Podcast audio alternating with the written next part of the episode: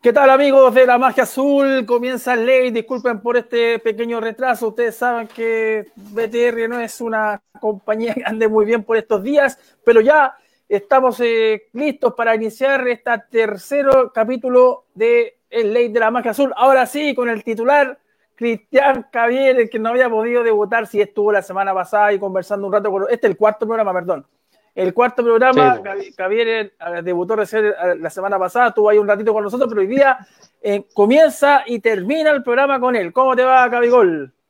¿Cómo te va, Christopher, amigos de la Magia Azul, nuevamente junto a ustedes? Gracias por las muestras de apoyo en su momento y acá estamos, pues, para conversar de la U de una manera distinta, distendida, en época de pandemia, después de la lluvia. Así que, bien, terminando este sexto mes del año. Oiga, quiero agradecer a mis amigos de KMA, ya me mandaron un tremendo plato de, oh. lomo saltado, ¿ah?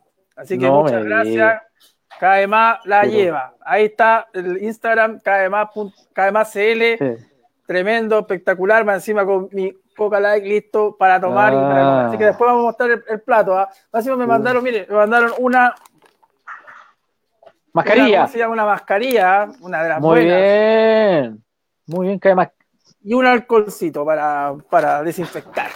Oiga, tenemos, hoy día tenemos una camiseta muy importante para regalar a Cavieres. No me diga, no me diga. Sí, la camiseta de Walter Montillo, así que ya empiezan a mandar sus mensajes porque ustedes saben cómo esto, ¿ah? al final vamos a elegir al ganador, pero vamos a hacer un cambio en la pauta porque vamos a partir con el Chico Martínez, pero ya tenemos nuestro invitado, ¿ah? ahí está. No me diga, ahí está. Ahí está nuestro invitado.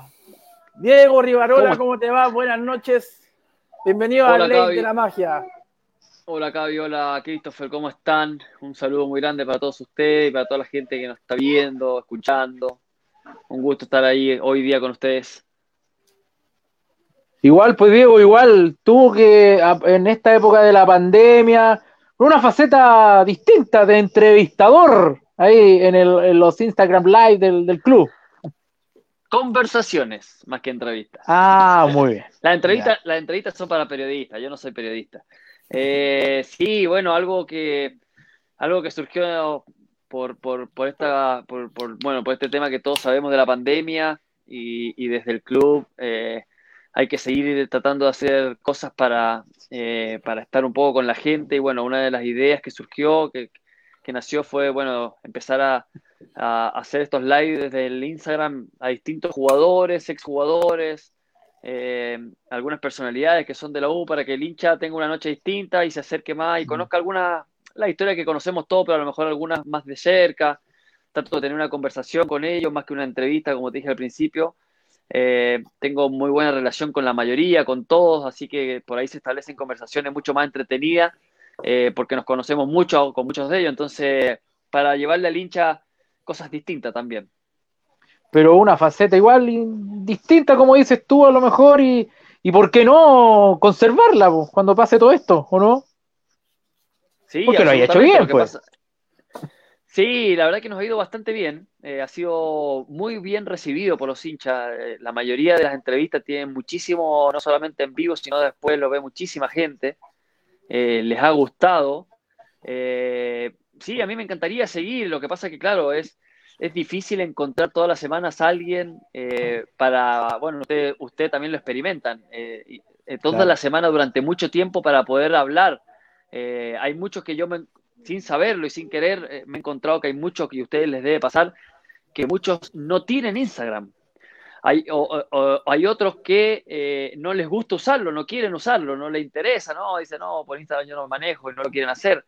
Eh, hay otros que no les interesa hablar también porque no les gusta. Entonces, claro, uno se va encontrando con dificultades, pero bueno, hasta ahora la hemos, la hemos ido llevando bien, pero mantenerla por mucho tiempo eh, no, no es una tarea fácil tampoco. ¿Y qué es más fácil, Diego, entrar a la cancha o, o entrevistar, hacer la pega que hacemos nosotros? No, es mucho más fácil entrevistar. Te quiero ver con la pelota ahí, Antunes, y qué puede llegar a hacer. Es fácil hablar, es fácil hablar desde afuera, ¿eh? es fácil. Oh, mira el centro que tiro, ¿cómo se va a perder ese gol? Es mucho más fácil, te lo puedo asegurar. Pero claro, después hay, hay momentos y momentos, depende, sin duda. Hay entrevistas que también tienen su complejidad. ¿Alguno que te gustaría entrevistar en este periplo? Me gustaría hablar con Charles, eh, con Charles Arangui, me gustaría con el Edu, que son, son personalidades que no les gusta mucho hablar.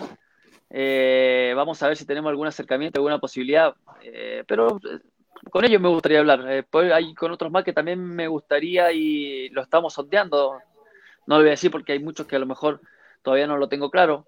Eh, pero me gustaría tener una conversación con ellos, a ver cómo están, qué piensan, eh, ya que no son de, dar muchas entrevistas, pero bueno, como me pasó con Marcelo Díaz, que Marcelo me dijo, yo no doy entrevistas hace tres años, pero bueno, con vos somos amigos, es la U, eh, y me, dice, me encanta establecer esta conversación y salió una conversación muy fluida, bueno, con Marcelo tengo mucha confianza.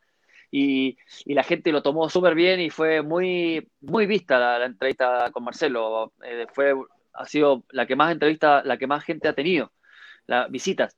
Eh, y bueno, así me gustaría hablar con otros más que no les gusta mucho hablar y por ahí eh, hacerle ver que lo mío es una conversación, no una entrevista, y ellos lo saben, la mayoría. Sí, eh, bueno, es buena la iniciativa también porque entretenido cuando dos ex compañeros se puedan conversar, recordar y, y, tienen, por supuesto, sus propias eh, forma, ¿cierto? Diferente a quizás la que nosotros eh, planteamos. Eh, y en ese sentido, Diego, em, no sé, yo creo que te la, te preguntado muchas veces, ¿ah? pero ¿cuánto te costó no pensar más como jugador, sino que ya, o asumir que estaba en el retiro? Es como, es como la crisis de los 30 que, que le da a la gente en general, ¿o no? Bueno, yo creo que el jugador cuando es joven eh, no, no se da cuenta o no vislumbra que en un corto, en muy corto plazo eh, va a dejar de jugar al fútbol. Hasta que casi le pasa. Eh, la verdad que uno sabe que la carrera es, corta, pero no se da cuenta que los años van pasando demasiado rápido, más rápido de lo que uno cree. De todas maneras, yo creo que eh, cuando se va acercando, bueno, eso depende mucho de cada uno también, eh, pero uno se va dando cuenta, lo va tomando, lo va asimilando de a poco y después depende de la experiencia de cada una. Yo, yo la verdad que a mí no me costó mucho porque yo cuando lo tengo bien claro, yo el año 2008, 2009, cuando llego de afuera a Santiago Morning, mi, mi idea era volver a la U y no se pudo dar eh, porque la gente creía que yo era un jugador grande, o sea, los dirigentes creían que yo era un jugador grande para la U, para esa época. Eh, entonces yo cuando estuve el 2008, estuve en Santiago Morning, hice un buen año y dije, bueno, eh, este año a lo mejor me quieren y ellos siguieron pensando que yo era un jugador grande. y llegó el 2009 y yo dije, ya si no juego en la U, que es donde yo quería, eh, mis últimos años van a ser acá seguramente en Santiago Moni. Yo no me quería ir de, Santiago a vivir. Por lo tanto dije, capaz que este es mi último año, capaz que el que viene, uno, dos años más y ya me retiro ya. Eh, así que el último año que jugué en Santiago Morning pensé jugar como si fuese el último, eh, porque no lo sabía. Eso me llevó también a, despejarme un poco la mente de mi obsesión por ir a jugar a la U. Y, me, me, llevó a ser goleador del torneo nacional me, llevó a hacer un gran torneo y eso me llevó a volver a la U y eso me, dio dos años más de fútbol que a lo mejor pudiesen haber sido un poco más a lo mejor. Eh, pero creo que ya desde el año 2008, 2009 sobre todo, ya uno ya yo ya lo empecé sin querer a, pensar, a, meditar por todo esto que está pasando. Y después ya cuando llegué a la U dije ya, ahora tengo que disfrutar como si fuera el último año. En cualquier momento uno le puede pasar algo estoy para dos, tres o cuatro años más como mucho, o capaz que uno no lo sabía, eh, y, ya creo que inconscientemente uno ya sabía que le quedaba poco. Después, bueno, se dio que jugué dos años más en la U y, me retiré. Pero ¿te sorprendió ese sondeo para el año 2010? Porque independiente que tuviste un, un, 2009 notable, me parece que en uno de los campeonatos incluso fuiste el goleador del certamen, pero de alguna manera te sorprendió ese sondeo para el 2010, para volver a la U. O sea, fui el goleador de ese torneo. Fui el goleador de ese torneo el, año, el año 2009. Fui el goleador con 13 goles del torneo. Me sorprendió a medias un poco sí, porque, porque como me habían dicho dos años anteriores que no, porque estaba muy grande, yo ya casi lo daba por cerrado, más allá que en, el fondo de mi corazón yo creo que siempre fue lo que esperaba, esperé ese llamado, siempre, siempre. Eh, no se me cruzó por la cabeza nunca, eh, o sea, luchar hasta el final por, por, retirarme en la U. Eh, pero me sorprendió, claro, un poco sí, un poco sí porque, porque ya había sido desechado, por decirlo de una forma, y, y bueno, lo que me daba un poquito de esperanza era que pude salir goleador de torneo. Aparte también ese año me tocó, o ese semestre, me tocó hacerle eh, goles muy lindos a la U. Goles que fueron muy eh, eh, partidos muy importantes contra la misma U, en el cual mm. me tocó hacerle ese año cuatro goles, dos goles en cada partido. Y creo que en esos partidos también demostré que era un jugador que todavía podía darle algo a algún equipo. Claro, eh, o sea, lo que más llamó la atención, ya que no, nos. Eh, Te iba a decir polaco. lo, que llama la atención es que eh, justo llega la U el Pepe Basualdo, que te conocía porque te había tenido en el Chavo Morning, entonces, como que ahí uno, uno decía, chuta, se fue. Eh, ¿Cómo se llama? La U necesita un refuerzo justo ahí. ¿Por qué no te llevó Basualdo? Que, reitero, era un, técnico que, que te conocía y todo apostaba a que ese, en ese semestre volvía, por el segundo del 2009. Así es. Bueno, yo, eh, yo me acuerdo haber tenido una pequeña conversación con el Pepe. Yo sabía que iba a la U y él me dijo que me quería llevar para allá. Eh, después, claro, eh, ¿qué pasó en el camino? nunca lo supe. Yo me imagino que debe haber sido un tema dirigencial, supongo, o no sé si, no creo que me haya mentido el Pepe. yo siempre tuve buena relación con él, tuve muy buen rendimiento, siempre confió mucho en mí. Eh, no sé qué pasó. La verdad que yo también un poco me extrañé. Tampoco agarré el teléfono y le empecé a llamar al Pepe y empecé a decirle, Pepe, ¿qué pasó con lo que me dijiste? No. Eh, uno trata de, esperar, pero no se dio nomás, no se dio. Bueno, era el destino nada más, era el destino. Yo creo que al final eh, el Pepe lamentablemente o, por, o por bien o por mal, no sé, depende del punto de vista que lo, lo mire, no le fue muy bien. Y a mí me tocó llegar con Peluso en 2010 en el cual la U, eh, a comparación de los últimos meses, eh, mejoró muchísimo 2010, 2011 y, al final me tocó vivir una época extraordinaria de la U. Claro, seguro. Ahora, de, esta es una apreciación muy personal. ¿ah? Yo creo que fue muy duro eh, ese torneo con Basualdo, donde la U queda eliminada sin pasar a los playoffs. O sea, primera vez que la U participaba en ese tipo de torneo y que no pasaba a esa, a esa fase, eh, se fue Basualdo, estaba todo muy complicado y de alguna forma la llegada de Rivarola hizo olvidar toda la mala campaña. O sea, creo que también fue una, una movida estratégica que le salió muy bien, por cierto, eh, y, que, y que en definitiva, bueno, hizo que, que, volvieras a la U y después te retiraras con, como, como, como te merecías, o sea, ganando todo eso lo que ganó la U el 2011. Bueno, por eso te digo, depende de cómo lo veas. Claro, si lo veas la parte futbolística, a lo mejor si hubiera llegado ese 2009, a lo mejor hubiera sido catastrófico para mí. Hubiera dicho, oh, este jugador efectivamente ya está viejo. Eh, capaz que me iba mal, no sé. O capaz que hubiera, me hubiera ido bien y hubiéramos ganado, no sé. Eh, por eso depende. Yo creo que al final yo hablo por los hechos que lo que pasaron y, yo siempre digo que tuve al final la suerte de poder llegar el 2010. A, mí, más, más que antes, después eh, pude lograr lo que quería, que era retirarme en la U y jugar mis últimos partidos ahí y, disfrutar todavía de jugar en, buena situación y que la gente me viera. Eh, yo siempre lo digo, no, no, sé si lo he dicho, a mí una de las cosas que me quedó marcada eh, dentro de tantas que me, dijeron, eh, a mí me agarró Federico Valdés y me dijo, hasta el día de hoy me acuerdo lo que me dijo, me dijo, yo quiero que estés acá de vuelta porque quiero que volvamos a ganar los clásicos, me dijo. Así me dijo, tal cual, como lo estoy diciendo ahora. Federico Valdés me dijo, yo quiero que estés de vuelta porque quiero que volvamos a ganar los clásicos de nuevo, me dijo.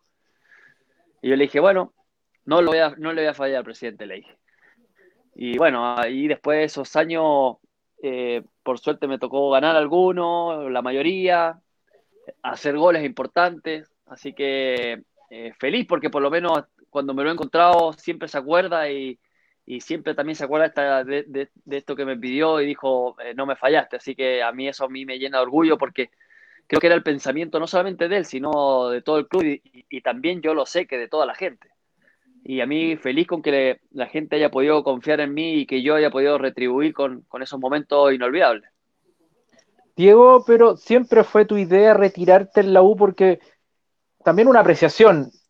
A, mí me da la, me, tengo la, intuición que a ti igual te quedaba todavía para jugar. A lo mejor no en la U, quizás en otro equipo. Por eso te pregunto, ¿tu prioridad era retirarte en la Universidad de Chile o sientes que ese proceso se, se tuvo que apurar porque a lo mejor eh, para San Paoli, no, no digamos que no era aporte, pero a lo mejor él tenía otras prioridades en ataque. A ver, eh, por supuesto que mi prioridad era retirarme en la U, siempre fue mi sueño, pero también uno cuando se va encontrando con, con inconvenientes en el cual tiene que tomar decisiones para su vida. Yo con 35 años, 35 años y medio que tenía cuando me retiré, sin duda que tenía para jugar por lo menos un año más o dos en otro equipo o tal vez en la U. Tal vez si no estaba San Paolo y en la U a lo mejor hubiese podido seguir de la misma forma, jugando un poco más, un poco menos, eh, a buen nivel, me parece a mí. O si no, me podría haber ido tranquilamente a otro, a otro equipo, yo creo que sí, a jugar definitivamente. Pero también uno ya a esa edad empieza a pensar en el futuro, eh, en los hijos, en la familia, en qué voy a hacer después del fútbol. Eh, yo dije, el fútbol ya me dio casi todo lo que me pudo dar, más no me va a dar. Eh, yo necesito, a ver, yo fui un jugador que no estuve grandes contratos en mi carrera, excepto algunos, por supuesto, por suerte, pero no fui un jugador que jugué muchos años en Europa, eh, no, no, no, fui un jugador que tenía mi, mi, eh, mi, futuro asegurado. Eh, por lo tanto, yo tuve que pensar en, el momento de decir qué hago también de ahora en adelante. ¿Qué pasa si dejo de jugar? A mí me ofrecieron seguir trabajando en el club por varios años más y yo dije, bueno, esta es una oportunidad que, que no sé si se me va a dar en otro lado, que voy a seguir ligado al club donde yo quiero estar. Me puedo retirar hoy acá campeón, porque me retiré campeón, eh, o tricampeón del año, porque ganamos todo ese año. Y dije, yo creo que es el momento, dije, es hoy. Eh, ¿Para qué? Para irme a jugar uno o dos años más a no sé dónde. Por, ¿Para qué? Eh, el fútbol ya me dio todo lo que me tenía que dar. Estoy donde siempre quise estar. Me puedo retirar donde yo quise siempre retirarme. Y yo dije, es el momento. Y bueno, Hoy, después de casi 10 años, creo que fue una muy buena decisión. Eh, he seguido trabajando en el club, en, distintos, eh, en distintas facetas, en distintos lugares, aprendiendo mucho. He tenido que aprender porque uno no estudia para esto, pero estos 7, 8 años que llevo trabajando he, he tenido que aprender muchas cosas, he ido aprendiendo, cada vez eh, conozco más cómo funciona todo esto y la verdad que yo me siento que tomé una, decisión en el momento justo y una buena decisión, sobre todo por, mi futuro, por mi familia, eh, y también porque también entiendo que los clubes tienen que seguir funcionando, eh, tienen que venir jugadores más jóvenes, nuevos referentes y hacerse cargo también de la situación. Así que era mi momento, yo disfruté el mío, me fue bien, no me puedo quejar, al revés, soy, soy un agradecido, eh, así que creo que tomé una buena decisión. Diego, ¿qué pasó, qué pasó con, con, con San Paoli cuando llega? Y de alguna forma a él, no sé si los malos recuerdos que, tuvo en, Perú, cuando estuvo en, en, Sporting Cristal, creo que fue cuando tuvo pelea con los referentes, y también en O'Higgins, él como que llegó predispuesto a barrer con algunos líderes del camarín y bueno, por lo que yo tengo entendido, tú también estabas ahí en su, en su lista antes de llegar, entonces, ¿qué le pasó a Jorge en ese sentido? ¿Por qué quería borrar tanto a los jugadores que tenían más peso en el camarín? Bueno, hay, eso es a veces difícil de que un jugador o alguien te lo pueda responder desde afuera. Eh, eh, son más preguntas eh, para él. ahora, después si te dice, te dice la verdad o no, también es, otra, es otro tema. Yo creo que hay muchos técnicos, y yo me doy cuenta, me di cuenta, da lo mismo los nombres, que no les gusta tener referentes en la cancha, porque los incomodan. Los referentes muchas veces tienen un protagonismo, a veces incluso hasta divismo, eh, eh, que incomoda un poco a ciertos entrenadores en ciertas situaciones, que hay entrenadores que les gusta tener el control total, que, no les, que les gusta que el, eh, poder controlar el 100% del camarín y con algunos jugadores se les escapa un poco y se sienten incómodos, entonces tratan de sacarlo antes porque saben que después le puede generar una incomodidad que, a ellos mismos le afecta y hay muchos de ellos, hay muchos técnicos que se terminan yendo. y bueno, yo creo que él eh, por su estilo y por su por su estilo también, hay una parte que es esa, la incomodidad, y otra parte es la parte física. Él también, eh, por su estilo y lo que quería imponer, él necesitaba de jugadores jóvenes, necesitaba jugadores que corrieran los 90 minutos, y muchos jugadores grandes, efectivamente, es difícil correr 90 minutos. Entonces ahí se, se, junta un, eh, se juntan dos temas que son importantes y es, es una de las cosas que yo pienso que, que, fue la decisión de, de él. O sea, y, lo hizo acá en la U y lo hizo en casi todos los equipos, menos en la selección argentina. Entonces ahí, bueno, ahí hay un tema. Pero, por ejemplo, ya, eh, pongámonos en el, pongamos en el caso que ya, que el que te quería borrar, y más encima, la presión de la gente contra él fue terrible, porque, a ver, si San Paoli no, no ganaba todo lo que ganó, digamos que en julio ya estaban pidiendo todo su cabeza, porque hasta el clásico frente a Colo Colo, era, o sea, tú estabas en la banca y empezaban todos San Paoli, San Paoli, te queremos recordar, y era una presión grande para el chico. Absolutamente, absolutamente, lo tengo claro. Bueno, es, eh, son las cosas que tiene el fútbol también. Eh, bueno, son eh, hay que también, bueno, yo creo que por algo también me terminé quedando en el club, ¿no? Yo siempre lo digo, ojo, a mí el, el rumor es el mismo que vos me dijiste, a mí también me dijeron que en la lista yo estaba. Ahora, a mí nunca, nunca, por lo menos, a mí directamente nunca me, un dirigente vino y me habló y me dijo, San Paoli quiere que te vayas. Eh, cuando él apenas llega, habló conmigo y me dijo, me puso las condiciones, yo quiero que te quedes, o sea, quiero que estés, no sé si que te quedes, quiero que estés, te va a costar jugar, eh, no vas a jugar mucho, eh, quiero que conozca lo que quiero hacer, que te adapte ojalá lo más rápido posible. Esas fueron las palabras de él y entonces al final, bueno, siempre hay especulaciones con todo eso. A mí personalmente nunca me llegó de, de parte de nadie que efectivamente no me quería.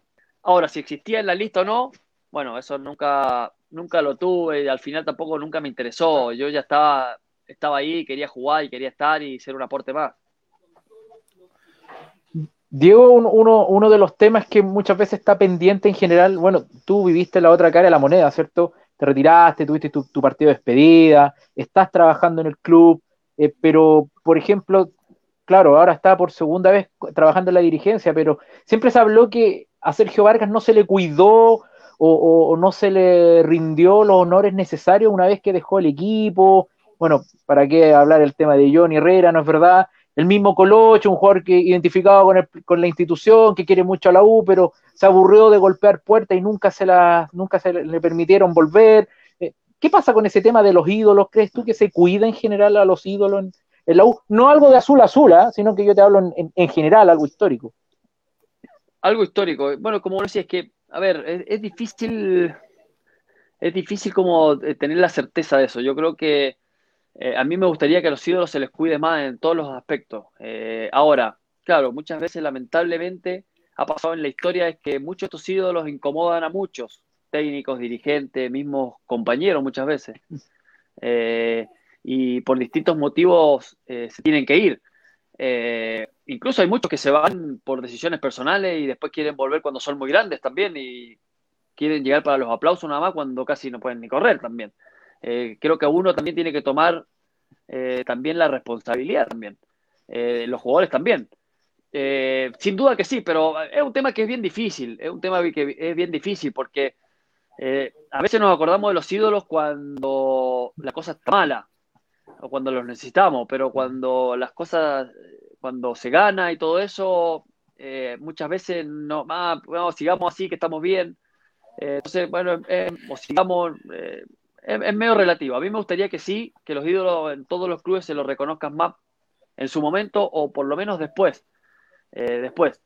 Eh, pero es un tema que siempre ha sido para el debate, porque es un tema que no es fácil. No es fácil porque siempre, es, siempre ha habido una especie de roce entre la idolatría, la dirigencia, los hinchas, los técnicos, incluso hasta los mismos compañeros, en el cual genera mucho desgaste que muchas veces son difíciles de manejar y que, y que llevan a que se separen las partes nomás. Y, y no, hay, no hay situación, o sea, no hay cómo arreglarla y eso es siempre, y al final el que el que más perjudicado sale es el mismo jugador o al final el hincha, el hincha de la U que quiere ver a su ídolo acá hasta el final, es el más, eh, es el más perjudicado. Eh, Diego, mira, bueno, hay muchos hinchas hasta ahora conectados eh, con la magia azul, también con Red Bull. Eh, te mandan todos saludos, así que después vamos a seleccionar algunas preguntas para hacerle a Diego. el gol que le haces a Colo Colo, el 2 a 1, año 2011, apertura, último minuto. ¿Es el más importante, el que más gritaste? Yo creo que es uno de los que más grité, sin duda. Yo los goles de Colo Colo se lo grité todo, mucho en la cara. ¿Para qué, ¿Para qué? Te digo la verdad, todo, hasta el nuevo amistoso, me acuerdo. Hasta el amistoso se lo gritaba, porque, eh, porque para mí ya era, eh, para mí hacer un gol Colo Colo era ya algo sagrado, algo, algo que, que, que lo necesitaba para mí interiormente y para dárselo a la gente. Entonces era como un cumplido que yo necesitaba darle a la gente es una obligación mía. Yo, yo cada vez que jugaba un partido, un clásico, yo sabía que la gente esperaba un gol mío y yo, me, yo tenía como esa autopresión de decir, no le puedo fallar a la gente, este partido lo tengo que hacer. Y bueno, tuve la suerte de hacerle mucho, entonces eh, eh, por eso se lo grité a todo. Pero claro, el último, ese es el último, entonces es uno de los más recordados y, y claro, de la forma también en el, el minuto 91, eh, creo que le da cierto condimento especial, por supuesto que sí. Alguna vez cuando era jugador, me acuerdo claramente que conversamos en alguna, algún hall de hotel de, concentración y me dijiste que a ti te gustaba jugar contra Colo Colo, te gustaba jugar el clásico, te empapabas de, esa presión, que, lo que más querías era jugar contra ellos, que no, que no sentías ese nerviosismo, si, si lo único que querías era enfrentarlo, enfrentarlo y enfrentarlo. ¿Cómo traspasar esas ganas a las nuevas generaciones? Y, terminar con esta maldita racha que ya nos está arrastrando no solamente a, no ganar en el Monumental, tampoco le podemos ganar en el Estadio Nacional. ¿Qué hacemos para, terminar con esto? Bueno, a ver, es una pregunta bien difícil y compleja. Eh, a mí me han hecho muchas veces en, los últimos clásicos eh, y yo estando dentro del club, muchos me dicen, ¿y por qué no vas y le decís y los hablas? Eh, uno los puede, los he ido a hablar, lo he hablado, lo he, lo he, los he hablado, eh, me he acercado a muchos, siempre con respeto, porque muchas veces uno, también con los jugadores hay que tener cuidado, porque uno piensa, este porque ganó muchas veces el clásico me viene a decir a mí cómo tengo que jugar el domingo. Eh, entonces, sutilmente, con la con, eh, trato de, aconsejarlos, pero yo creo que va más allá de un consejo, de, hablar, yo creo que, siempre lo he dicho, creo que el jugador de la U para a ganar el Monumental, sobre todo, más que los clásicos, o sea, para ganar todos los clásicos, tiene que ir con, eh, con carácter. Si vos no vas con carácter, si vos no vas con personalidad, si vos no vas con, eh, eh, no con la necesidad de tener que ganar, sino el querer ganar porque es, es, tu momento. Yo siempre lo digo, estos muchachos que hoy juegan, los clásicos, la gente, los, más jóvenes o, los jugadores que están en los últimos años, tienen una oportunidad única de decir, por fin volvimos a ganar el Monumental fui yo el que, el que los hice ganar en el Monumental después de tantos años. Tiene que ser una motivación, no una mochila. No todos estos años una mochila, tiene que ser una motivación para ello. Yo cuando iba al Monumental, yo miraba a toda la gente de Colo Colo y yo decía, a esto los tengo que hacer callar. Esto que me, y me puteaban y me puteaban y yo decía, ¿esto qué me vienen a putear ya? Y cuando les celebraba los goles, yo me acuerdo cuando, cuando le ganamos en el 2003 3 a 1, 3 a 2, el tercer gol que se lo grité por, a todos por allá, me llegaban piedrazos por todos lados cuando le gritaba. Y me importó un carajo, se lo grité igual. Y me llegaban piedrazos y pum, pum, pum, me pasaron las piedras por acá cuando en la época que tiraban piedras dentro de la cancha. Y, y mm. después fui y le hice el segundo y se lo volví a gritar en el mismo lado y no me importaba un carajo. Y, yo creo que eso va, va más que ir a hablarlo, decirle, vos sabés qué, tenés que hacer esto. Es la personalidad que ponen, que tenés que poner, el carácter que tenés que ir como grupo y después también individualmente. Individualmente, yo yo en el cancha, yo quiero ser el mejor. Yo, yo, yo siempre lo digo. Yo cuando iba, yo decía, yo tengo que hacer la figura, yo mañana quiero salir en todos los diarios, quiero salir en la portada de los diarios. Ese era mi pensamiento. Eh, y ojo, muchas veces no lo salía y no lo era la figura. Eh, pero trataba de, ir con esa mentalidad de ganadora, ¿entendés? Yo quería eh, al otro día salir en toda la portada del diario Chile que le hice gol Colo Colo. y eso a mí me llevaba a alimentar mi, mi gana, mi ego y lo contagiaba con los compañeros. Yo veía que mi compañero al lado también se mataba, también se mataba. Y ahí entre todos hacíamos un conjunto en el cual después pasamos por arriba Colo Colo. Si esos años lo pasamos por arriba Colo Colo. ¿Sabes qué? Te quería hacer una pregunta difícil, ¿ah? igual que la anterior. Ah, no, espérate, después la dejo para más rato. Eh, como estaba hablando de esto, yo tengo la información, o me contaron por ahí, que igual tuviste una conversación eh, bastante íntima con Duma antes del clásico del 2013, cuando, cuando fue una de las figuras el, hombre ahí. Es que es como yo te digo, yo eh, siempre con respeto y con y porque tampoco me creo nadie, eh, como te dije, los jugadores siempre son especiales, entonces que hay que ir con mucho cuidado. Eh, yo me he acercado a muchos jóvenes eh, en momentos que yo creo que lo necesitan. como muchas veces no me he acercado porque creo que no es el momento. Muchos jóvenes, muchos jugadores con experiencia también y, en momentos que son importantes y tratar de darle un pequeño consejo o escucharlo y hablar un poco de momento. Y bueno, como lo hice con Duma, lo he hecho con muchos. Eh, con mucho, pero a mí no me interesa andar diciéndolo ni nada. A muchos les ha dado resultados, a otros no tanto. Uno cumple con tratar de ayudar eh, para que al final, más que a él, a la U le vaya bien también. O sea, si le va a ir a él, le va a ir a ver a la U. Con, con Duma yo siempre tuve mucha cercanía, fue uno de los jugadores que yo empecé cuando yo entrenaba a los delanteros, fue uno de los que yo entrené previo a que, a que fuera jugador profesional y, y a mí me ponía contento cuando hacía goles, por supuesto. Ahora, está ahora sí que la pregunta difícil, disculpa, Cabigol. Eh, mira, es malo comparar, yo lo sé, pero los planteles de la U99-2000, eh, quizás por, por algún destello personal podría ser mejor el 2011, ¿cierto? Pero eh, en cuanto a, la forma como avasallaban a los rivales, era muy parecido. ¿Por qué ese equipazo del 2000? teniendo más encima a figuras como Leo Rodríguez, que había jugado un mundial por Argentina seis años antes, la UNO pudo eh, marcar esa diferencia eh, en el campo internacional. Es una, pregunta que se hacen muchos hinchas y, yo conversaba con algunos jugadores, pero me gustaría escuchar tu punto de vista. Mira, yo, la, verdad es, claro, como decís vos, es difícil tenerla o saberla, la verdad. Eh, creo que hay algunos matices que pueden ayudar. Sí, concuerdo que a mí me tocó, por suerte, estar en las dos etapas y concuerdo que eh, esos dos equipos eran ponerse la camiseta de la U y ganar, donde sea, donde sea. Hablamos acá en Chile, ¿no?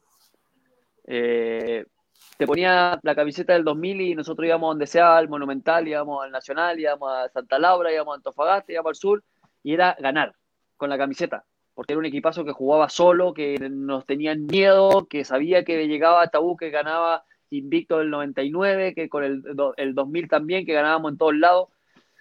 Y lo mismo que pasaba en el 2011. Fueron dos equipos que futbolísticamente eh, a nivel nacional eran muy superior, muy, muy. ¿Qué pasaba? Yo creo que a nivel internacional pudo haber pasado dos cosas, según mi, mi perspectiva, ¿no? Una era que efectivamente el 2011, no, eh, y eso, a ver, era también de momentos futbolísticos de Chile, me parece a mí. En el año 2000-2001 nosotros íbamos a enfrentar a, equipos de Argentina o Brasil y, era esperémoslo. El mensaje de los técnicos era esperémoslo. Veamos a ver cómo. Y ahí empezamos a atacar. El mensaje del 2011 es: vamos al Maracaná, vamos a presionarlo, a que no dejarlo jugar y a ganar. Parte un poco, eh, ya desde, desde el camarín. Eh, y lo otro es que lo he hablado yo mucho con, gente de la, e, de la época del 2000 y 2001, es que nosotros antes también, hay una realidad. Nosotros íbamos a jugar contra River, íbamos a jugar contra Palmeira y jugábamos contra 7, 8 jugadores de la selección argentina, 7, 8 jugadores de la selección de Brasil. Hoy vamos a jugar contra un equipo brasilero y, uno no está, no, creo que no está ni, ni, en el, ni, en el, banco suplente de la selección. Eh, entonces había una diferencia también un poco marcada que hoy no existe. Eh, yo me acuerdo haber enfrentado a, River que, estaba eh, Bonano o Burgo, selección argentina. Eh, Ayala, selección paraguaya. Estaba Placente, estaba Saviola, estaba Aymar, estaba Juan Pablo Ángel. entonces tenían 7, 8 jugadores estaba Gancedo, estaba 7, 8 Astrada, eran todos jugadores de selección, eran 8 o 9 jugadores de selección que enfrentaban. Y claro, íbamos allá y perdíamos 3 a 1, 3 a 2, o, acá empatábamos. tampoco era que no hacían, hubo un par de equipos de afuera de Brasil, todo eso que esos años nos hicieron algunas goleadas. Pero también el nivel de jugadores que enfrentábamos era un poco distinto a esto que se enfrentó la última vez. Me tocó, claro, nosotros jugamos contra Ronaldinho, pero un Ronaldinho que ya eh, no era el mismo Ronaldinho del Barcelona.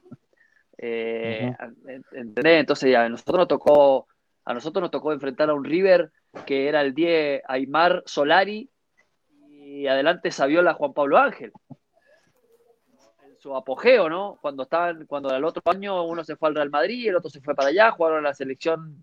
Entonces, hay unas diferencias que también son difíciles de comparar. Era en otro momento, me parece. Diego, bueno, somos la magia azul, donde obviamente buscamos la unidad de toda la familia azul. Tampoco quiero que le respondas directamente, pero en el ejercicio del periodismo te tengo que preguntar esto. ¿Te dolieron las palabras de Johnny Herrera? No, mira, te digo la verdad, eh, ni siquiera la ley, o sea, después de la ley me contaron. Cuando me dijeron de quién venía, la verdad que, ah, bueno, le dije, yo, yo a esta altura de mi vida, mira, eh, a esta altura de mi vida no estoy para, a ver, para eh, discutir, para enfrentar, para confrontar a alguien, alguien que se ha dedicado toda su carrera a desnotar a distintas personalidades del fútbol. Eh, cuando él lo necesita. Entonces, yo a esta altura, te digo la verdad, no estoy, no me mueve un pelo. Te digo la verdad, no me mueve un pelo lo que diga. Eh, estoy en otra etapa, no necesité cuando era jugador, no necesito ni necesitaré nada de, Herrera. Así que me es intrascendente lo que diga, yo lo, lo conozco y la verdad que me da lo mismo. Perfecto, bueno, sentenciado entonces. Entre, oye, ya estamos en la parte final, Diego, agradecerte, pero entremos en cositas más, más coloquiales, ¿te parece? ¿Cómo vives esta cuarentena? Además de estar ahí con el trabajo en, la Universidad de Chile, con estas conversaciones a través del Instagram Live, ¿cómo lo pasas tú ahí con tu familia? ¿Ayudas en los quehaceres? ¿Cocina? ¿Escuchas algo de música? ¿Ves alguna serie? No sé. ¿Qué nos podrías contar? hago todas, todas, todas las anteriores. Todas las anteriores, desde, desde levantarme un poco más tarde, ¿verdad?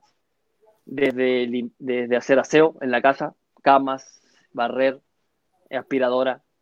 Eh, no lavo porque tengo lavadora. Eh, de comer también en la semana. Eh, tareas con mis hijos. Tareas con mis hijos. sí, las hago todas. Sí, o sea, adaptándome, adoptándome, pero con, poniéndole la mejor de las ondas. Yo tengo tres, tres hombres, tres niños, tres, que no es fácil también tenerlos encerrados a los tres. Eh, tengo una tarea que no ha sido fácil, es duro porque, eh, porque hay que estar eh, todo el día haciendo cosas, pero también nos, me ha servido, nos ha servido mucho para también dedicarle un tiempo distinto a la familia, unirnos. hay que tomárselo de la mejor forma posible para tenerlo, para llevarlo de la mejor forma también. No solamente por uno, sino también por la familia, por tu señora, por tus hijos. Eh, uno, uno a veces yo me bajoneo, estoy un poco como ganas de hacer algo distinto porque uno se aburre también, eh, pero también trato de incentivarme a hacer cosas distintas, llevarlos a ellos a que no piensen tanto en el encierro, sino hacerle actividades, cosas, también con mi señora. Eh, así que tratamos de llevar lo mejor posible, poniéndole ganas. Eh, también estoy con el tema del trabajo, haciendo algunas cosas desde, acá, desde la casa. Eh, entonces, tratando de, llevarlo de la, mejor, de la mejor forma posible, cuidándonos mucho también. Eh, pero bien, bien, hasta ahora, por lo menos hasta ahora llevamos como ciento y algo días bastante aceptables y esperando que todo termine pronto. ¿Y te metes en la cocina también, cosas así o no? Absolutamente, absolutamente, no soy experto. Hago una vez a la semana cocinar, los miércoles, mañana me toca, eh, pero bien, bastante bien. Puedo decir Pero a ver, ¿algo bien elaborado o realmente unos fideitos con, con un huevo? No, no, no, no, no. Me pongo a ver un día antes qué voy a hacer en internet y me pongo a ver, papá, qué voy a hacer esto y me pongo a ver cómo se hace todo. No, no, no, no. He hecho, he hecho, he hecho pollo al disco a la cerveza, he hecho eh, lasaña, eh, no, cosa no, no es. Si lo hago, lo hago bien. Ahora, después que me salga rica, no, eso es otro tema. El 70% no ha salido bueno. El Pero hay aprobación. He fracasado. Ah, muy bien. Grande. Antunes. Sí, eh, bueno, ahí dice Diego Masterchef. Yo creo que. No, no. Yo creo que eso de que. No. Yo creo que eso de que cocina una vez a la semana te quedas corto, ¿ah? me parece que hace el aseo, Me, huele que va por ahí. ¿ah? Yo le, voy a decir a ustedes lo mismo que le digo a mi señora. Mi virtud siempre estuvo en los pies, nunca en las manos. Así que que no me pida nada con las manos porque no soy un desastre. Entonces saca harto brillo ahí en el piso, no sé, ahí con los pies, la Paso el con el pie. Eso, Oye, y, y, mientras hacía el aseo, cocinaba y alguna música en especial, no sé. Eh, no, de todo. Que, generalmente se carga la música a mi señora. Ella se levanta y pone música, entonces ahí lo que ella pone, escuchamos nomás. Pero sí, todas las mañanas tratamos de alegrar un poco la mañana con música y ponerle onda. Eh, sobre todo en estos días que, que, llueve mucho, que está nublado y bueno, eh, le ponemos onda para que para que la familia se levante con alegría y después tratar de llevar lo mejor posible esta, esta cuarentena. Perfecto, Diego. No sé si podríamos revisar algunos saludos, Miguelito, Christopher, para Diego. Mira, ahí, Jesús dice una pregunta, una pregunta media, media rara. Eh, ¿Por qué ocupaste el 33 eh, cuando volviste de México? Fue el 2003. Tres, pues. Porque cuando yo llego de México ese año, eh, yo casi no llego a la U. yo casi no llego. yo estaba muy cerca de en un principio, cuando, cuando yo llego de México, eh, en la U ya tenían todos los delanteros. Y, entonces empecé a, sondear, eh, me empezaron a sondear de otros equipos de acá, eh, hasta que hasta que a mediados de tipo abril, que ya había empezado el torneo incluso, ya había empezado el torneo, mm. Víctor Hugo, que era el técnico, dijo, no, yo lo quiero igual a Diego, tráiganlo como sea, acá le vamos a hacer un lugar y, lo vamos a esperar, si no es este torneo, para el próximo que esté bien. Y, entonces yo llegué como en abril y ya estaban todos los números tomados, estaban todos los números tomados y el último que quedaba era el 33.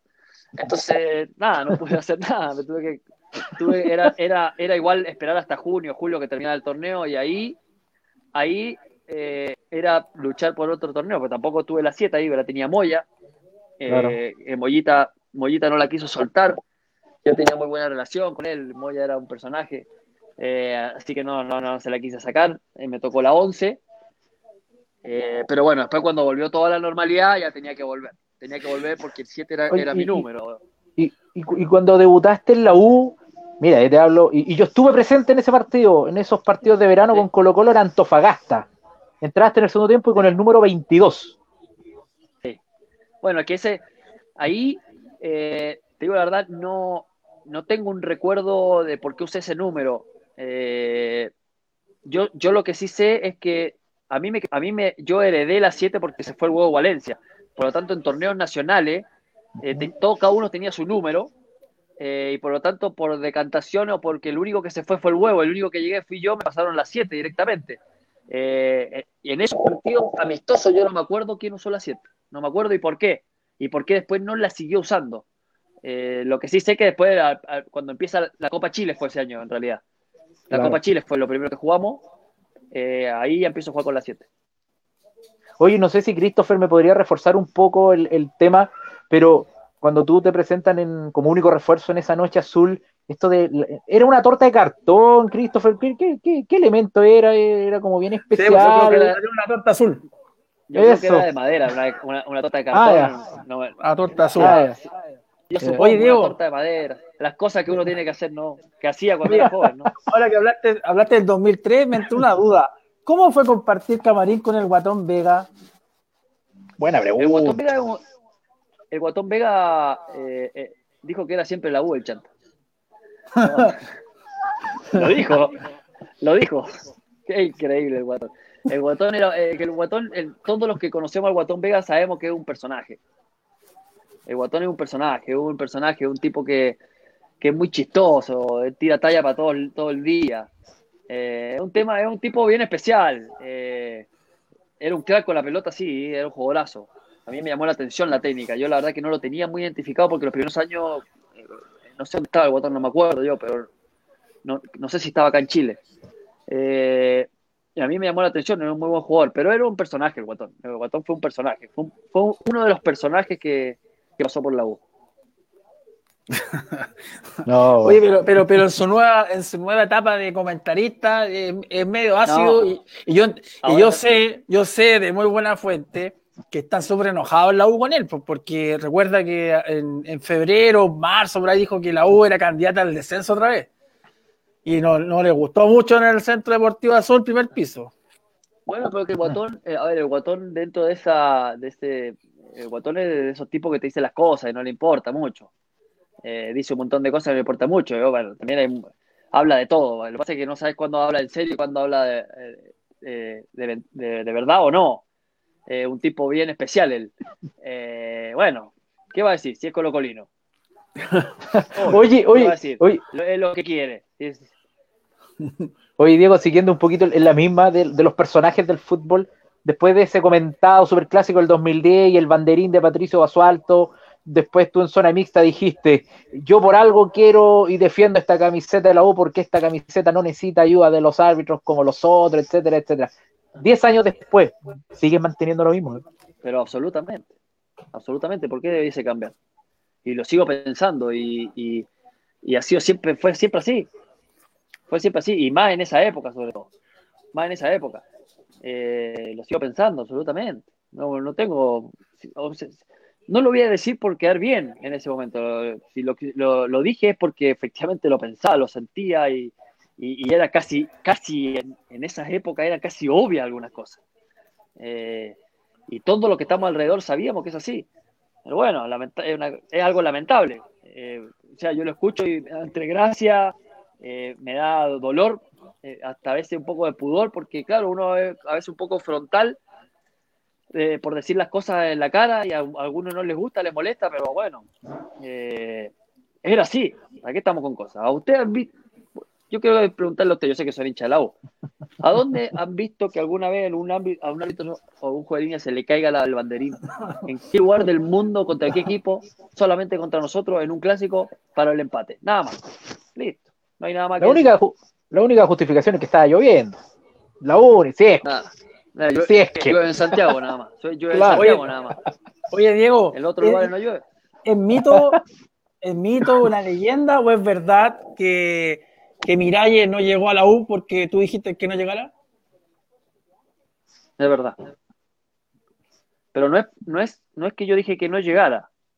Eh, cuando Incluso San Paolo se enojó conmigo. San Paolo quería traer. Se enojó conmigo por una declaración cuando yo no es que dije, a mí no me preguntaron, yo nunca he tomado la decisión de que llegue o no llegue un jugador. Nunca. Nunca he sido parte de, eh, la elección de jugadores en la U. Eh, para muchos hinchas que, a lo mejor no, no eh, a lo mejor si el día de mañana lo, seré, bueno, se van a enterar, pero nunca lo he sido. Lo que pasa es que a mí cuando me dicen que viene Miralle, alguien, un jugador que hacía un año no, se nos había reído en la cara. Yo dije que bueno, que, que si quiere venir que venga, pero que primero le pida perdón a todos los hinchas por la burla que nos hizo el año pasado. Encima nos hizo burla y perdió. Y Además hizo una jota. Exactamente, por eso. Eh, y ese día perdió encima también. antes nos había hecho otro gol en el Monumental y ganado, pero después había perdido. Y, y, eso, y eso no, bueno, y eso no gustó mucho, eh, no cayó bien, se salió en la prensa en todos lados. Entonces la gente de la U como que se puso un poco en contra y bueno, los dirigentes como que le dio un poco de miedo y no lo trajeron. ¿Qué va a hacer? Mala suerte, ¿no? Hay que pensar las cosas antes de hacerlas. Pero claro, después que lo hizo Burla quería venir a jugar con nosotros. Una cosa increíble. Ah, pero quería ir porque él siempre ha manifestado que a la U nunca. Eh, ¿Qué va a decir? Más vale. ¿Qué va a decir? ¿Vos te crees que Jorge, si estaba ahí, no, era por algo? Saludos a Miralles, si es que no está bien. Sí, porque claro, Miralles dijo hace como tres semanas que él no quiso ir a la U, que, él, yo, yo, por eso que yo, yo me acuerdo que escribí en Twitter que, no fuera chanta, pues, yo, sabía bien la historia, pues, si estaba listo. Todos la sabemos la historia, obvio que no le conviene decirlo. Claro.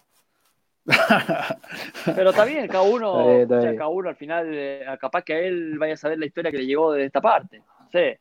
Capaz que tiene algo eh, que a él le dijeron, mira, no te quisieron a lo mejor, no sé. Pero sí, sé que, sé, que fue a partir de esa declaración. Pero bueno, son cosas del fútbol también que pasan en, los momentos. Bueno, Diego, sabemos que hasta ahora ya te van a acostar, así que. No le, puedo hacer no, la no queremos que entre en problemas. A ver, Javier. sí, la última, Diego. la, la, última, la última, porque tú lideras el tema lo de que es de la corporación de exjugadores, ¿cierto? Algo, una iniciativa muy linda.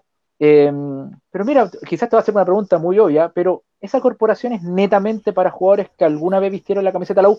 ¿Por qué te lo pregunto? Aquí viene la razón. Porque hay algunos jugadores que de alguna manera siempre soñaron con jugar en la U y lamentablemente no pudieron. Y a lo mejor en esa línea podría caer alguna invitación, por ejemplo, para el Coque Contreras de estar en la corporación, porque él jugó en Católica, jugó en Colo Colo, pero él era hincha de la U, lamentablemente nunca pudo jugar. ¿Se le podría abrir las puertas alguna vez, por ejemplo, a, gente como él en esta instancia? Yo digo, si alguna vez jugó con ustedes el Bombo Figa, ¿por qué no el Coque Contreras? Pongámonos, eh, Javi, pongámonos serio, por favor, pongámonos serio. Sí, sí, sí. Lo, respeto mucho al Coque Contreras, fue un tremendo jugador. Pero bueno, que vaya a jugar con los ex jugadores que donde jugó él. ¿Qué quiere que haga? No, pero no, él, ama la camiseta. por eso te pregunto, por eso te pregunto, Diego, por eso te pregunto. No, no, no, no, no, eh, no, en serio, mira, te respondo, no, no, yo tengo un gran admiración por el Coque. Eh, sé que es de la U. Eh, nosotros, para, para ordenar un poco este tema de la corporación, dijimos de qué forma podemos ponerle un límite, porque, porque también si ponemos, decir ya, ¿sabes que Todos los que son hinchas de la U podrían jugar. se podrían emplear se podría ampliar. Eh, exactamente. Eh, todos los que jugaron alguna vez en la U en las divisiones inferiores, también se puede ampliar, también llegarían a lo mejor a ser cinco equipos, podemos llegar a ser. ¿Entendés? Entonces tuvimos que poner un parámetro, aunque sea ínfimo o algo que nos permita a nosotros marcar una línea eh, y ordenar un poco esto, es que por lo menos hayan jugado un partido en la división. Con la camiseta de la U, por supuesto. A partir de ahí, ya te da el derecho a decir, bueno, yo pertenezco a los ex jugadores de la U porque efectivamente jugué. Eh, fui profesional aunque sea un día. Y ahí también nos abrimos un poco algunas personalidades eh, que son, eh, en los estatutos los tenemos bien identificados, como tienen un nombre especial.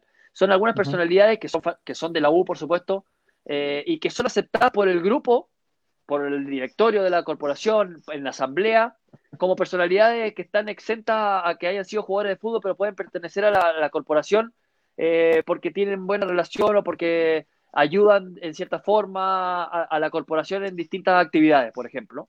Entonces lo hacemos parte del grupo. Eh, por eso el bombo muchas veces juega con nosotros. El bombo, bueno, ahora porque paró todo esto, pero el bombo, por ejemplo, ofreció un, un, eh, un show con recaudación 100% para la corporación, para, para, para para la gente que lo necesita la corporación. Entonces, bueno, gente que quiere ayudar a la corporación y nosotros agradecimiento los invitamos a jugar. Es una, eh, ese tipo de participación, como la, como la tienen otros más que muchos de ellos incluso no son conocidos. Eh, y a veces caen otros invitados, aunque no pertenezcan a, la corporación, nosotros igual los invitamos muchas veces. Así que al Coque, si algún día quiere venir a jugar, absolutamente, está invitado a jugar con nosotros. Mientras se ponga la U, que juegue nomás. No, yo creo que él sería muy feliz. Pero mientras tanto que haga equipos con Percudani, con Mario Leve, con Guatón Vega, Juan Castillo. claro, claro. Saludos para el coque, gran tipo, un gran tipo. No, no, la verdad que nosotros estamos, si bien somos todos de la U y todo, no estamos cerrados a, a invitar a gente distintas personalidades y sobre todo si fueron gente referentes del fútbol acá en Chile. Hay, hay que tener un respeto por todos ellos y si alguna vez eh, se da la posibilidad, felices, felices de recibirlo y, de compartir, ningún problema. Listo, Diego, aclarado entonces. Mira, Diego, pues. mira, mira qué linda esta pregunta que te hacen desde, dale, dale. desde USA, mira. Mira, mira, léela tú mismo, léela tú mismo. Grande, Diego. Próximo año van a venir a jugar el Clásico de Nueva York. ah, Ramón. Ramón, un saludo muy grande a la gente de Nueva York. Siempre lo digo, tenemos un cariño muy, muy grande a toda la gente allá, a Eduardo Valenzuela, toda su familia eh, y toda la gente eh, que, nos ha recibido estos últimos años en Nueva York con mucho, con mucho cariño. Hay mucha gente de la U en Nueva York, así que eh, ojalá, ojalá que podamos ir, que todo esto nos permita el próximo año estar de nuevo con ustedes como hemos estado estos últimos años. Y ojalá podamos ir a otros lados más. Pero Nueva York sin duda que tenemos un cariño muy especial. Buenísimo. Ya, pues, Diego, muchas gracias. De nada, amigo. Un saludo muy grande para toda la gente que nos estuvo viendo, escuchando hoy, a todos los hinchas de la U, que siempre los llevo en el corazón. Eh, y a ustedes también, un saludo, gusto de verlos nuevamente. Igualmente, Diego, que estés muy bien. Un abrazo para ti y para tu familia y nos volveremos a ver ahí pronto en alguna cancha seguramente, cuando pase esto. Ojalá que así sea, ojalá que así sea. Un saludo, un abrazo muy grande, amigos. Chao, chao, Diego. Bueno, ahí está. Diego Rivarola, entonces. Sí, pues la palabra de Diego ya se fue a hacer el aseo y todas esas cosas que hace como, como un buen hombre macabeo, igual que usted, pues, Javier. A ver la receta de mañana, dijo que mañana le tocaba cocinar, así que.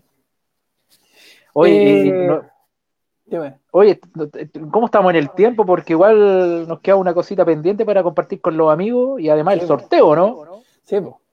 Eh, ahí está nuestros amigos de, de KMA. Muchas gracias. Aquí voy, a mostrar el, plato que está, no lo tocaba. Ahí está. Espérate. Ahí. Oh, oh, maravilloso. Quiero que eso. Una... Lobo salteado, lobo salteado. Lobo salteado. Oh, muy rico. Aparte que, que, es un hincha de la uva al dueño, así que nosotros nos estamos ayudando. Pueden pedir comida ahí que es espectacular, exquisita y llega con todos los con las medidas de seguridad necesarias. Usted, caballero, es un hombre que sabe de, COVID. Pues. sé de COVID, soy experto en COVID.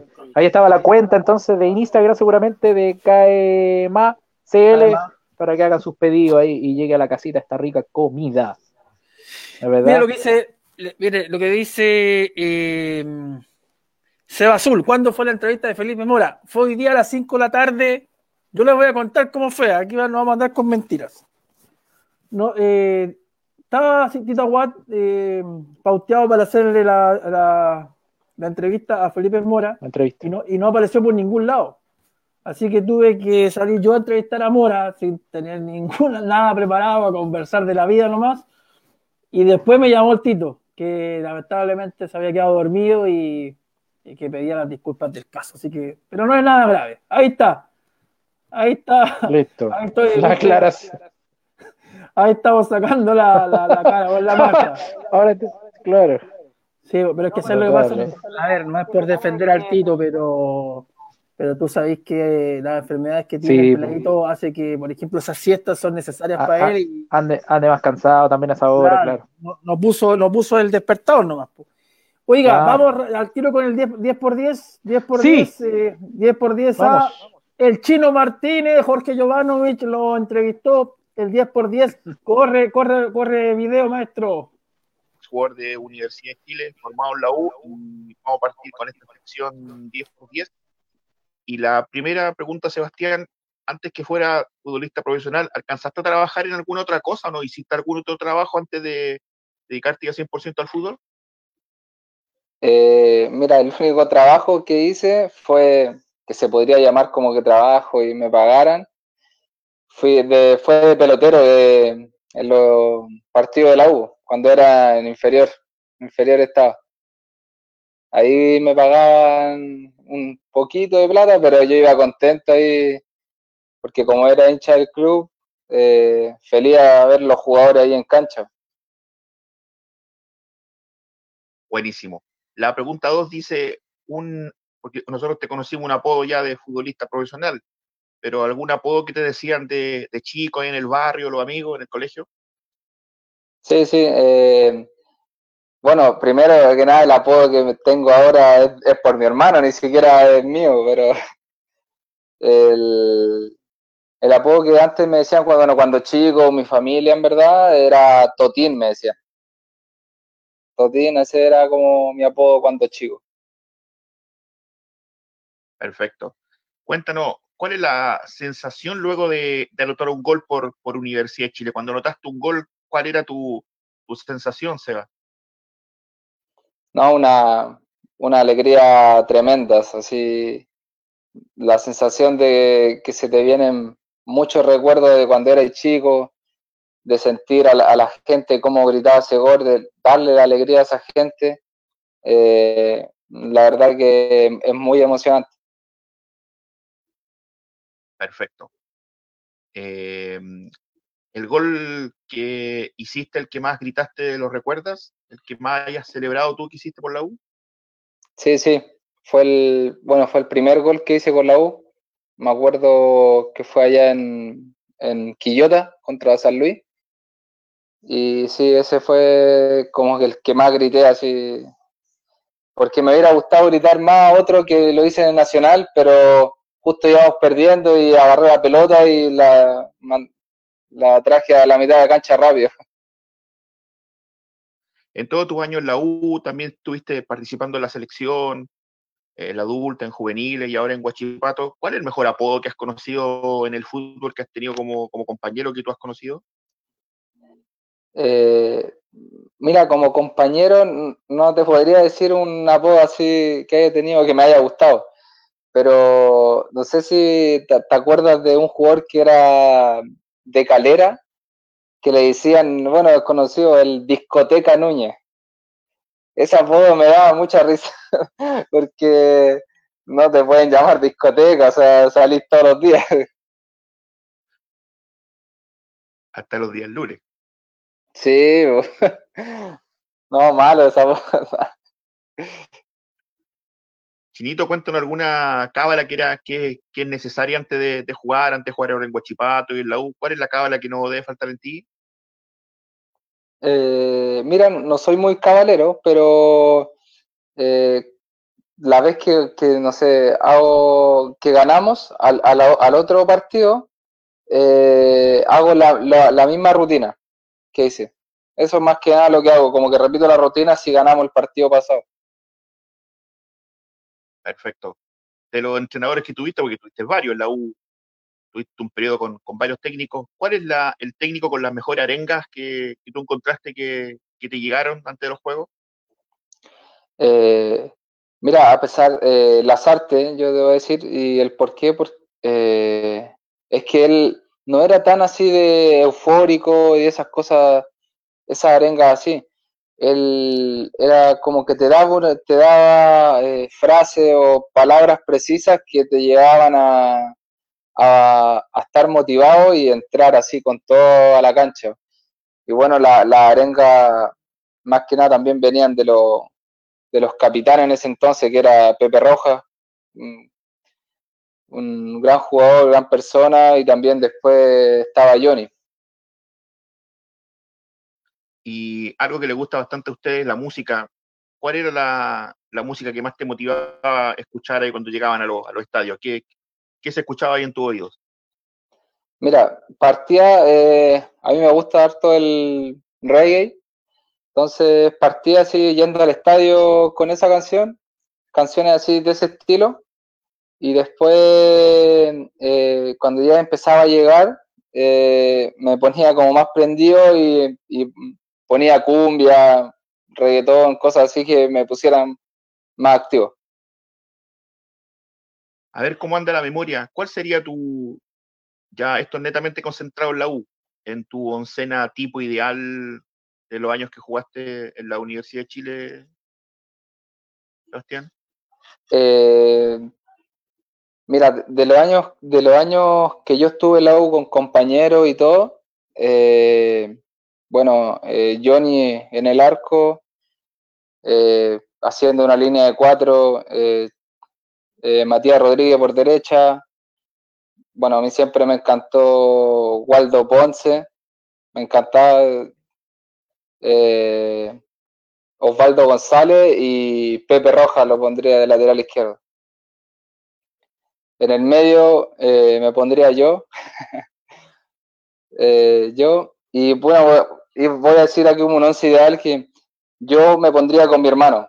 En mi sueño es poder jugar con, o hubiera sido jugar con mi hermano en la U. Eh, con Charles, Charles Arangui,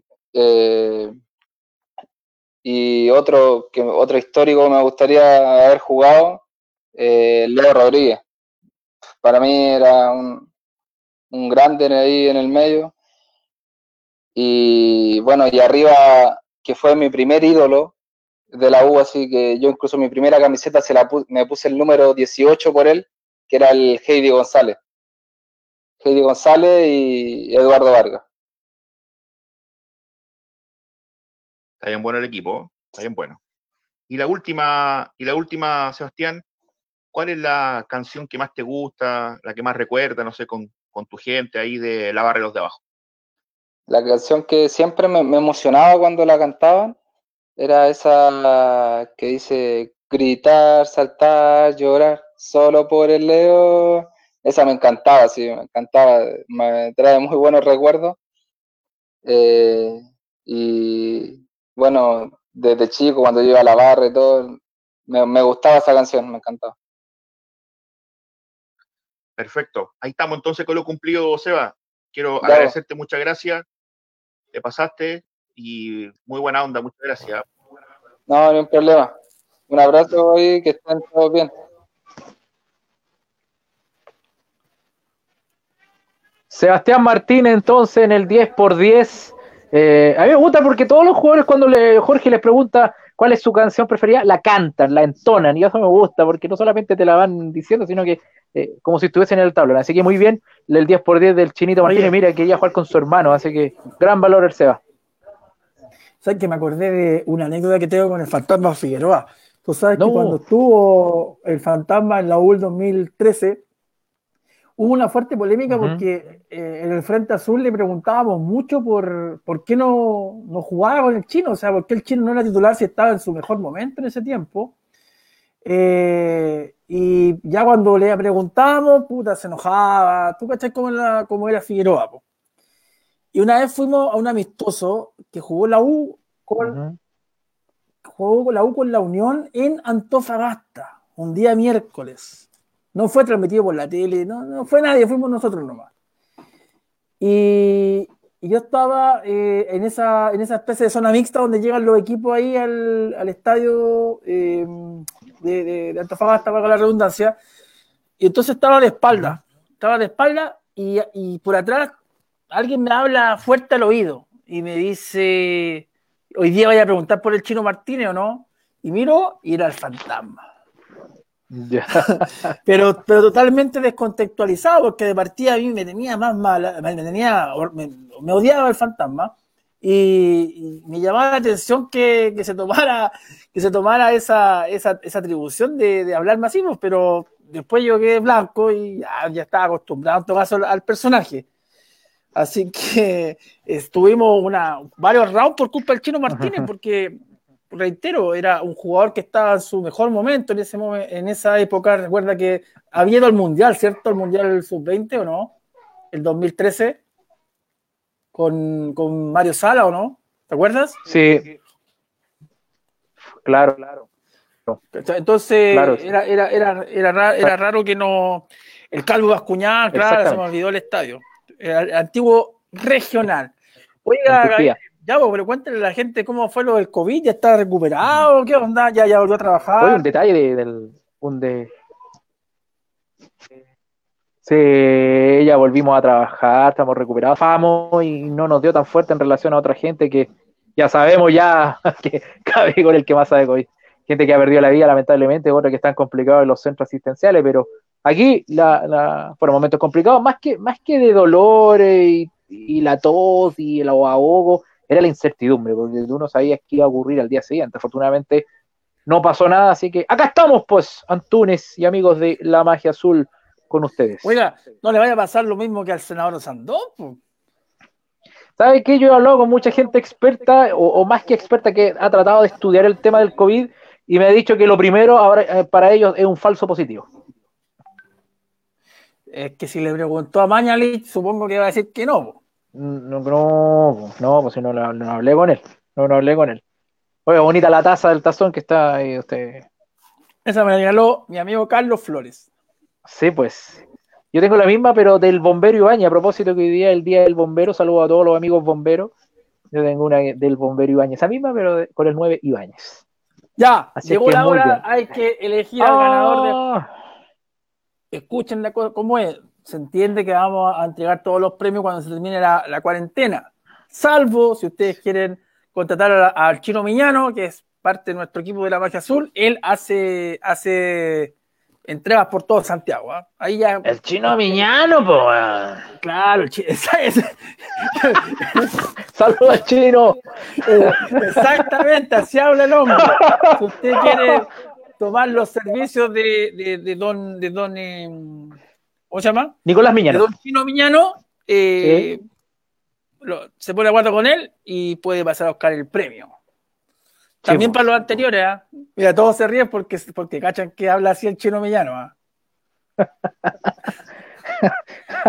Saludos grandes, chino Millano. Otro también preocupado, me, hablaba harto ahí durante la, enfermedad, así que agradecido de todo, de todo. De la magia azul, mis actuales compañeros, de todo. Momento de premiar entonces, reiterando la agradecimiento al chino Martín, hombre que le dio harto a la U ahí entre el 2011 y 2017 pieza importante en el título del 2014 para mí, Sebastián Martínez, así que un saludo para él actualmente en Huachipato. Ahora sí, pues, redoble de tambores. Yo elegí la semana pasada, elija usted ahora, No, no, no, no, mucho compromiso. No, yo, yo no la quiero elegir. Mucho compromiso. COVID gol, ya le pusieron al Senato ya. Eh, COVID gol, COVID gol, eh, claro.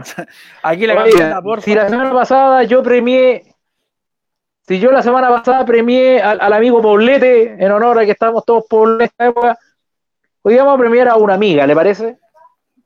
Me parece razonable, ¿no? yo vi algunos reclamos, yo vi algunos reclamos de, chicas que decían que solamente ganaban los hombres. Ah, ya. Entonces hoy día vamos a premiar a alguna amiga, camarada, alguna bullanguera. Ay, ay, ay. Es que ya veo dos nombres acá. Tres nombres. Dígame, uno, dos, tres, así nomás. Yo ya las numeré, listo. Uno, dos, tres. Eh, el uno, pues el uno. El uno, el uno. el uno es. para, para, para, antes de eso, dice, para que se vaya el Nacho Pop de Masterchef. Yo no sé por qué hay gente que le gusta tanto ese programa. Usted también lo ve. bueno. Usted también lo ve. ¿Y por, qué, le tienen mal al, ¿Por qué le tienen mal al Nacho Pop? Porque un un exagerado, no sé, no sé, no, no, no. Cocina mal y está entre los finalistas. ¿Usted sabía que el Nacho Bob es hermano del Bullita? ¿En serio? Sí. No tenía la mejor idea, no tenía la menor idea. ¿No sabía? No, no, no, no, no. Claro que sí, pues. De nuestro gran camarada y colega Bullita. Pero ahora, ¿por qué hablan del, Nacho? ¿Pero por qué hablaron del Nacho Pop? No tengo idea, weón. Así que capaz que sea azul también el Nacho Pompo, si el hermano es fanático de la U, ¿por qué no él? Si usted alguna vez lo quiere invitar a este programa, yo no voy a estar. No sé que. A ese nivel. Ya. Tenemos la ganadora porque se viene, se viene el después te explico Red Goal, así que hay que terminar luego. Sí. Ah, pero usted va a estar ahí. No, no, no, no, no. No, yo me voy a acostar porque tengo frío, si hay que dormir. Ya, pues, tiene la mala ganadora, si dijimos que el uno, ¿no? Ya, el uno. El uno es. Acá está. Ah, se me perdió el nombre. Notable. Espere, espere, espere, espere. Rellene, rellene. Ya. Caro Castro Salgado. Ganadora de la camiseta de Montillo. Caro Castro Salgado, sí. Hizo un simple yo. Yo. Listo. Tú. Tú, Caro Castro Salgado. Ella. Se ha ganado la camiseta. Fome, sí. De Walter. ¿Por qué? Fome. Fome. ¿Pero qué, qué, pero qué quiere decir? Que, que, toda esa gente cuando dice, no, sabes que yo quiero porque voy a estar de cumpleaños, porque aquí, porque allá, que es válido todos esos argumentos, pero que... Hay, hay, que... hay que premiar la fidelidad de la gente, busca bien. No me digas, ya, entonces, entonces no. Por ejemplo, mira, mira, ahí hablando de mujeres, ya, y doña, ya elija usted, elija usted. Pero escúcheme, no, si ya la elegiste, pero no la vamos a quitar el premio. Ah. Por ejemplo, doña Jessica Gaiviso Vargas está todos los programas con nosotros, yo, yo me, me, lo, me lo aprendo de ah. memoria algunos, a algunos. Entonces ya, pues está bien. Eh, Doña Maca Paz también está. Eh, ya, pero mire, la próxima semana vamos a hacer doble, doble premio. Cóbrenme la palabra. Doble, premio, ya, perfecto, perfecto, perfecto. Vamos a tener dos, ya, para que no, para que no peleen, ya vamos a tener dos, todos dos premios la próxima semana. Y, Los que hacen bullying no ganan. pero, pero, pero, propongo que, que, hagamos algo más, más pro, pues, mandar un mensaje de fome, ¿cierto? No, claro, a las 3 que hacer algo. A, las 3 está, está Tito con la entrevista, nos vamos a hacer el programa a las 3, por eso que propusimos esta, este, este LED que se llama La Magia Azul y y lo, hemos pasado bien, ¿eh? porque este es el cuarto programa y recién pudimos hacer el equipo, el equipo titular, con Jovanovic que está ahí en producción, Miguelito en los controles. Pero como. Eh, sí, pero sí, ahí está Jovano, ya en cualquier momento llega. Ahí está, ya. Ahí, está Miguelito, ahí, apareció Miguelito de la nada. Ahí está, Miguelito. Está, está, Miguelito. Voy hablando de eso, eh, este día viernes los jugadores de la U están citados en la clínica Meta. Sí. A las 8 de la mañana. Información que dimos ayer eh, en Red Bull. Así que es el primer paso que da la U para la vuelta del entrenamiento. Eh, usted sabe que la NFP ya pidió el permiso al gobierno mismo para, para, que los, para que los equipos de Santiago ya puedan volver a entrenar. Eh, obviamente con todas las normas y los protocolos que ya están aprobados. Así que la U da el primer paso, que es, este, que, que es someter a todos sus jugadores eh, para que se tomen el examen de, COVID. Hay algunos que están fuera de Santiago, recordemos por ejemplo Casanova en Rancagua, eh, Rocky en, Tomé. Y así que el día viernes ya se junta otra vez el equipo ahí y hacer los PCR, ojalá que no, no sean como Gabigol. Ojalá y que ande todo bien. Hoy día escuché ya que la NFP estaría pensando en otra fecha, ya no la del 31 de julio, sino que 14 y 15 de agosto, o sea, dos semanitas más eh, en, el, en el propósito, en el deseo al menos de que regrese el fútbol chileno. Así es que esperemos que realmente se pueda solucionar todo esto. Y hay algunos que están enojados. Ve, yo no elijo más ganadores, no elijo más ganadores, no elijo más ganadores. Que no se enoje, que no ustedes no. No, no, no, no, que ustedes sí. muy sensibles, ya. Ya lo vamos. Y los que hacen bullying tampoco ganarán. No, porque usted Chau, como, muchachos. Usted cualquier Rivarola manda ahí. Usted sabe que lo, lo, lo, manda usted en la casa. Cualquier tiempo. Claro, ya, nos vemos. Ahí está, Nos vemos. Gracias a todos. Chao, gracias por que. Chao. Chao, chao.